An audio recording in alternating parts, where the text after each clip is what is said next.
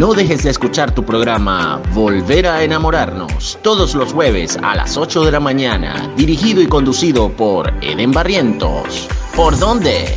Por Publicide Stream.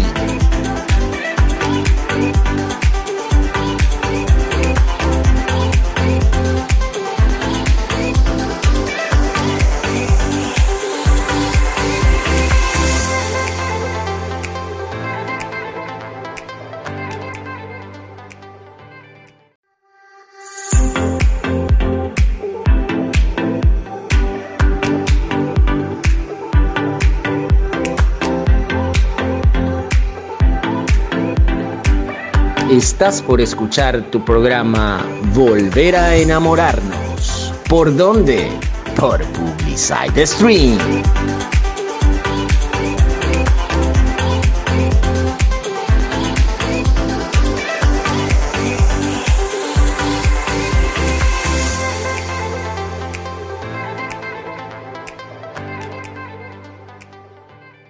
Buenos días, estimados amigos y hermanos en la fe que me sintonizan aquí en el programa Volver a enamorarnos por publicisteca.com, tu emisora digital. Damos gracias a nuestro Padre Celestial por un nuevo día de vida. Gracias por tu infinita bondad y, y misericordia hacia tu creación.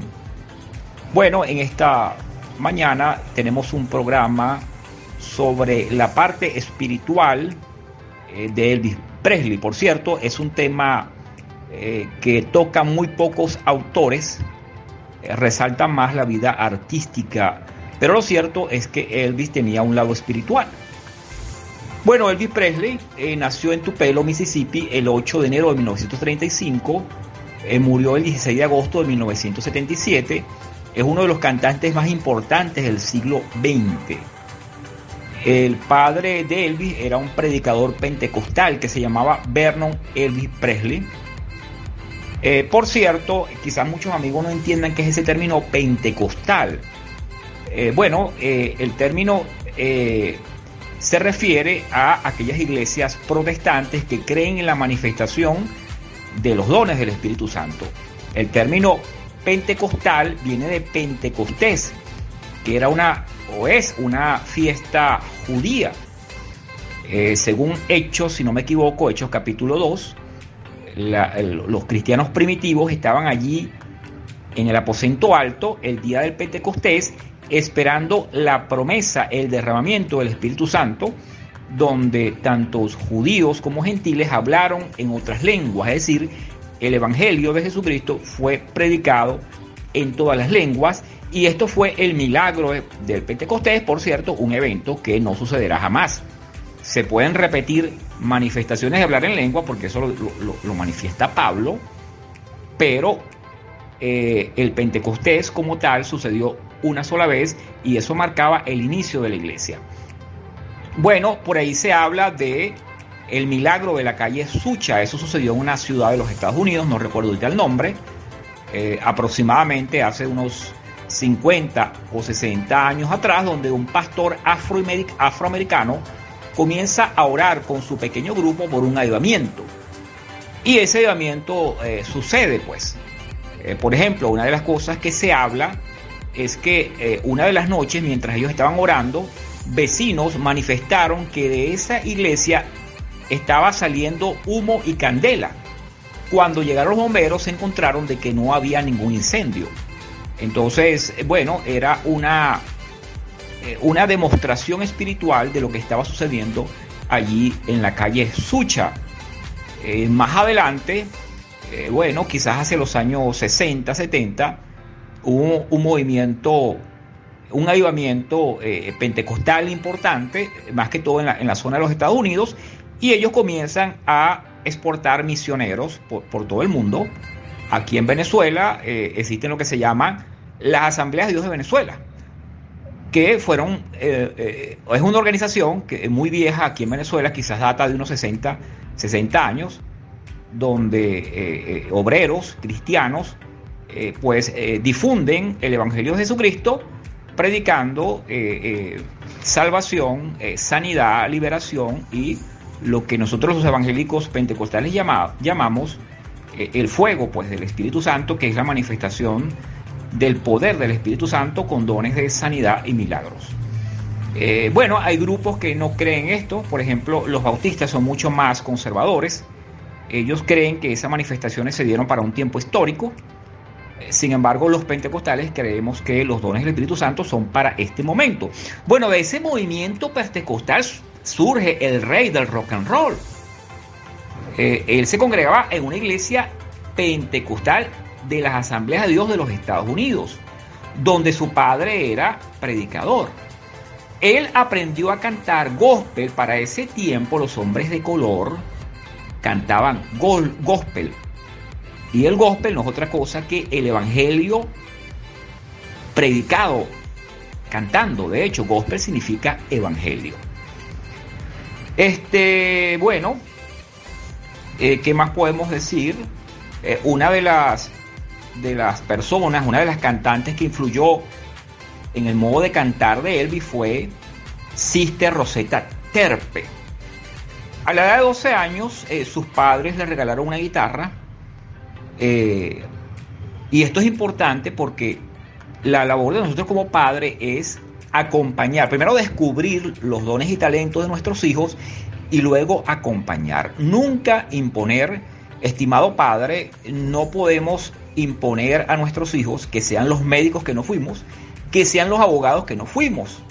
Yo conocí el caso de una mujer que se graduó de abogado de una manera forzada, porque los padres la obligaron a estudiar, y cuando se graduó les lanzó el título a los padres en el pecho y le dijo, ahí está, tu, ahí está tu título. Entonces, hay muchos profesionales frustrados que son tremendos cantantes, tremendos escritores, pero están en su escritorio, en su fe, allí haciendo una labor para ganar dinero, pero no sienten motivación por lo que hacen. Entonces es importante a los padres acompañar, descubrir y motivar esos talentos de sus hijos.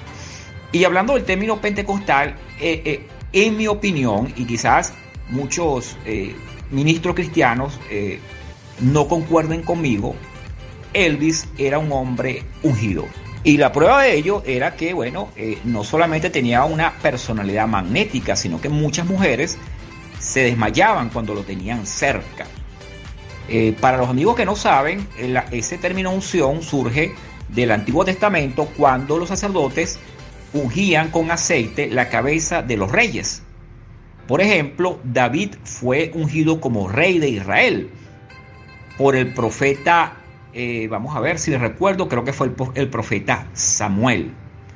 Entonces, eh, eh, ciertamente fue un hombre ungido, escogido desde el vientre de su madre para adorar y servir a Dios.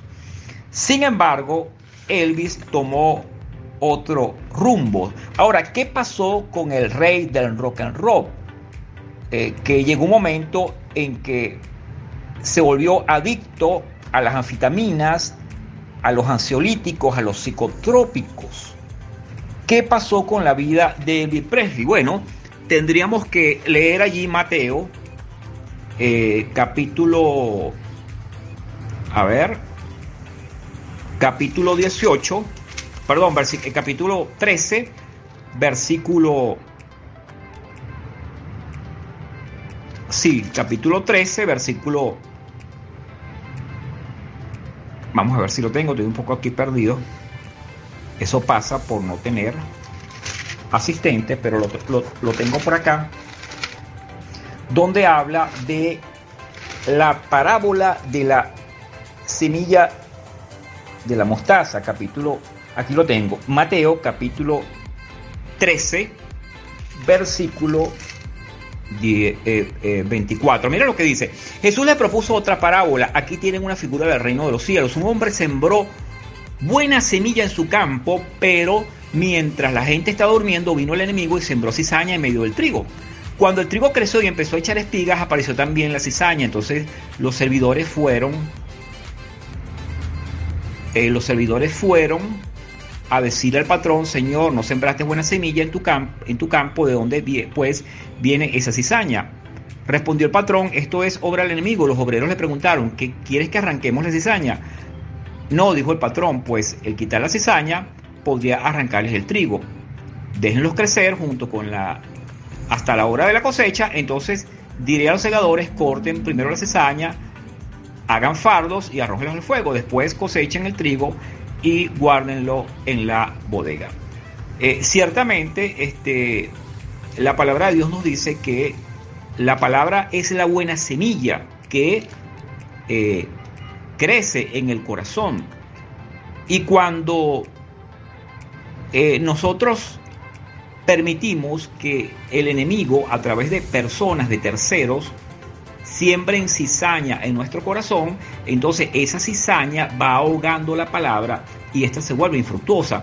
Por eso es importante eh, nosotros seleccionar a nuestras amistades. Eso no significa que seamos excluyentes, sino sencillamente rodearnos de personas que no sean tóxicas, de gente que nos sume, de gente que nos agregue valor. Entonces eso es importante. Eh, también es importante considerar eh, la palabra, eh, la parábola del sembrador que está allí en Mateo capítulo 13.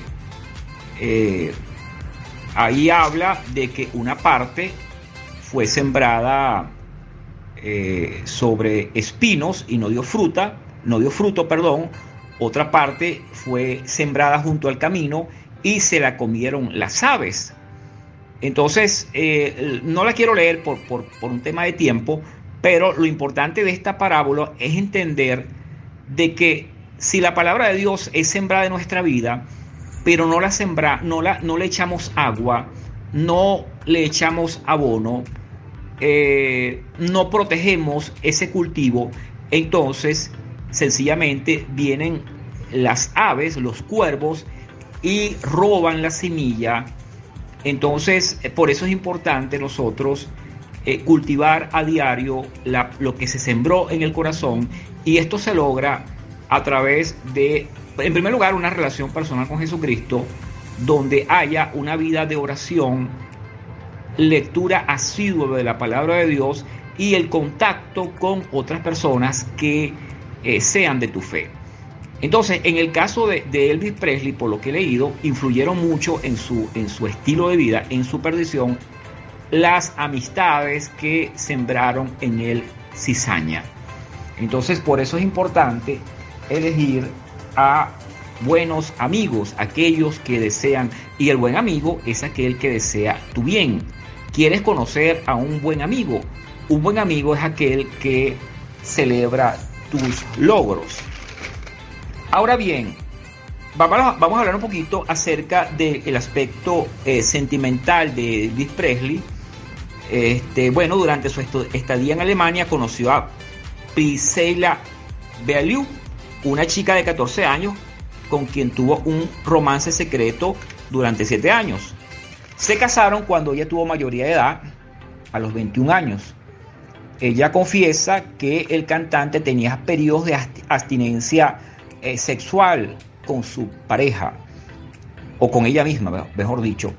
Este, de ese romance sale o nace Lisa Maria Presley, es pareja del desaparecido Michael Jackson.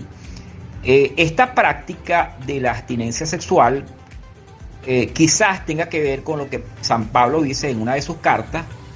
San Pablo enseña a los casados que se separen un tiempo a causa de la oración, pero que vuelvan a unirse para que Satanás, no, no, no tiente.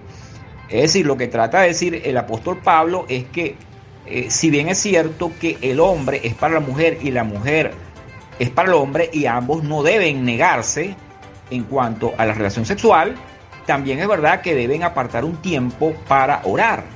Ahora, en lo personal no creo que esa tensión sexual eh, de Elvis sea por un tema de oración algo, algo, algún conflicto tenía él en su cabeza que eh, hacía pues que se apartara por un largo tiempo de su esposa. Y a causa de eso, bueno, eh, eh, se generó la infidelidad, porque cuando una mujer castiga al hombre, digamos, prohibiendo la relación sexual, entonces lo más seguro es que ese hombre va a buscar en la calle en lo que no consigue en su casa. Por eso, estimada amiga, nunca castiga al hombre eh, prohibiendo que esté con usted, porque le está abriendo las puertas a que ese hombre sea infiel. Y viceversa también. El hombre, los hombres no deben negar si hay una relación en pareja y están unidos en matrimonio, eh, el hombre no debe negarse a la relación, puesto que ya son uno. Al unirse en matrimonio, son uno solo. Esta separación de cuerpos hizo que se generara infidelidad en ambos. Eh, Elvis Presley eh, consiguió nuevos romances en Hollywood y en Las Vegas, la ciudad del pecado. De igual manera, este, su esposa también hay, hay evidencias eh, donde se habla de que eh, también tuvo infidelidad conyugal allí. Entonces, por eso es importante, pues, este, que los esposos no se nieguen, o los que viven, mejor dicho, en pareja, en una pareja, digamos, en una relación formal, no se nieguen el uno al otro. Y sobre todo pedir la bendición de Dios sobre esa pareja, orar por tu pareja para que eh, pueda tener la paz de Dios y sea liberada de toda tentación. Bueno, este, en esta oportunidad y cerrando esta parte, quiero eh, que escuchen una canción, en lo personal me gusta mucho, de Elvis Presley que se llama no puedo evitar enamorarme de ti.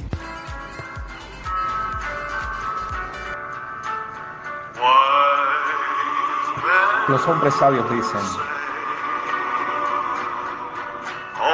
que solo los tontos se enamoran sin pensarlo bien. Pero yo no puedo evitar enamorarme de ti.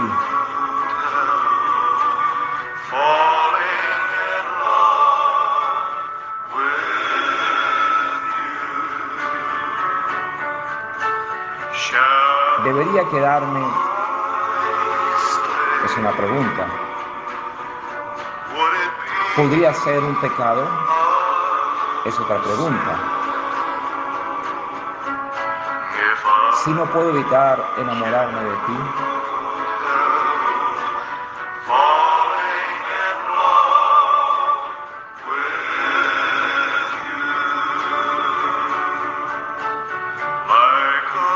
Así como el río fluye siempre hacia el mar, cariño, así de seguro es este amor. Algunas cosas están predestinadas. Toma mi mano.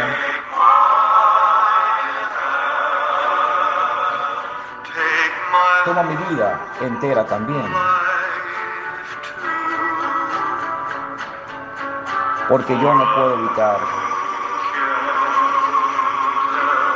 enamorarme de ti.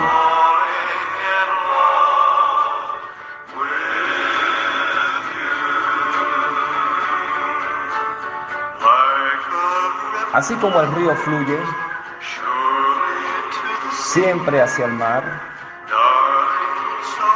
cariño, así de seguro es este amor algunas cosas están predestinadas. Toma mi mano.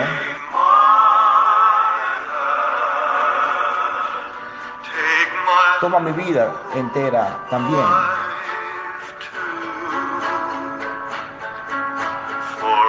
Porque no puedo evitar enamorarme de ti.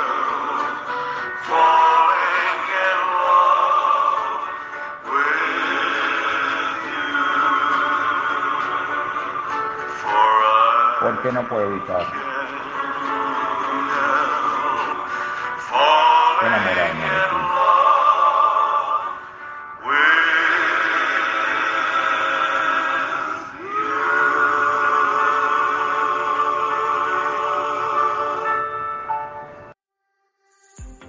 Bueno, este, otra de las cosas curiosas es que Elvis fue bautizado dos veces, una vez en tu pelo y otra vez siendo un adolescente por su, por su pastor pentecostal en Memphis. Y se dice que también fue bautizado una tercera vez por los mormones.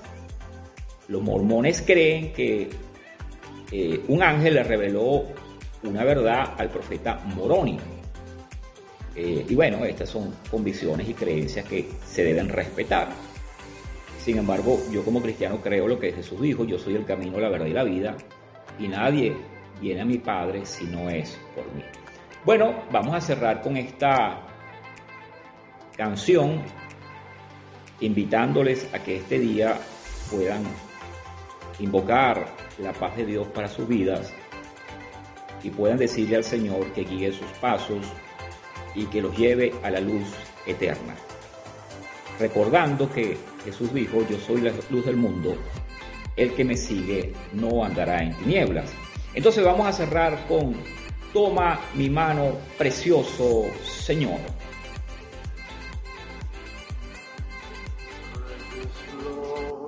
Amado Señor, toma mi mano. Guíame hazme resistir. Estoy cansado. Estoy débil, me siento solo.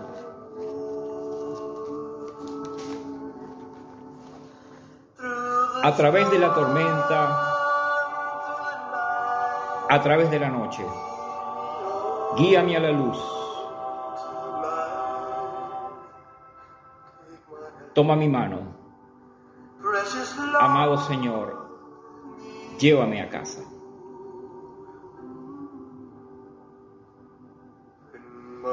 Cuando mi camino se haga oscuro,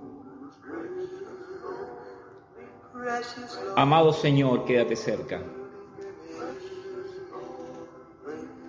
Cuando mi vida llegue casi al final,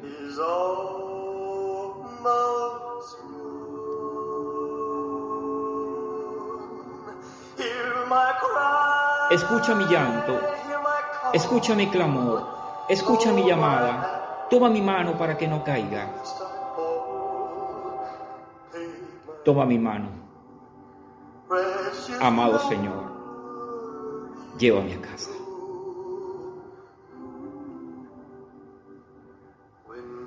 Cuando llega la oscuridad y la noche se aproxima, y el día se va.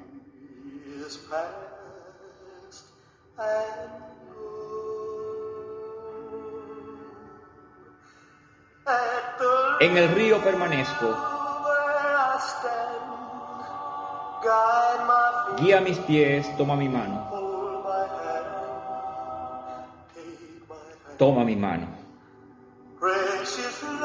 Amado Señor, llévame a casa.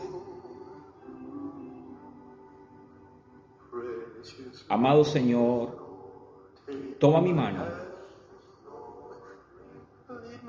Guíame, hazme resistir.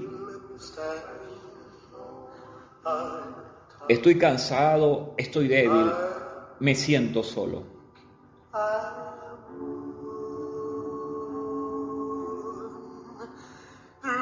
A través de la tormenta, a través de la noche, guíame a la luz. Toma mi mano. Amado Señor, llévame a casa.